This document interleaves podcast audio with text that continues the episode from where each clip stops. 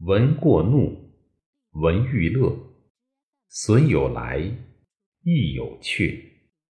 If criticism makes you angry and compliments make you happy, bad company will come your way, and good friends will shy away.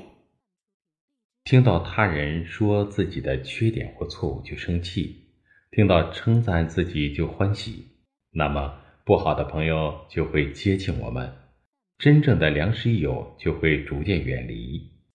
对待人事物，不要停留在事情的表面，要有分辨是非的能力。不了解事情真相前，不要发怒烦恼，也不要因为他人的称赞夸奖忘乎所以。这样会乐极生悲。要透过现象看本质，用智慧的双眼，用平静心、包容心来对待处理发生在身边的人事物。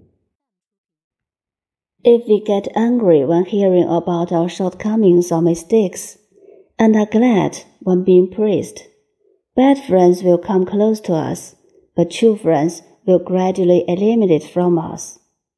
We should deal with people, affairs, and things with ability to distinguish right from wrong, instead of judging them on the surface. Don't get angry and upset before we know the truth, and don't get carried away by other people's praise. So extreme joy begets sorrow. We should see the essence through phenomena, treat and deal with people, affairs, and things around us with wisdom, a peaceful mind, and tolerance. 愚人闻过则怒，凡人闻过则是，贤人闻过则喜， 圣人闻过则拜。对待过错、是非、谣言时，有的人可能会生气、愤怒、暴躁，怒的结果是伤肝伤身，伤害的是自己，也伤害与他人的情感和关系，给社会造成了不和谐、不稳定的因素。有的人在面对过错、是非、谣言时，会当成逆耳忠言，当成对自己促进、鼓励、提升的一种能量。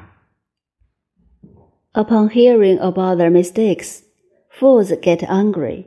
Ordinary people correct their mistakes. Sages are happy, and saints respect the tellers.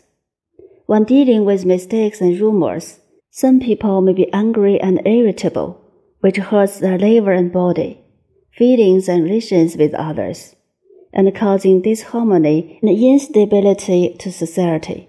Some people regard them as unpalatable but wholesome advice and energy to promote, encourage, and improve themselves. 物以类聚，人以群分，一定要学会拒绝负能量，吸取正能量，与积极向上的人携手结伴而行， 用思想和行为去感染并影响身边的人，为社会和国家贡献一己之力。 Birds of a feather flock together. We must learn to reject negative energy and absorb positive energy. Go hand in hand with positive people. Influence people around with thoughts and behaviors, and contribute to society and the country.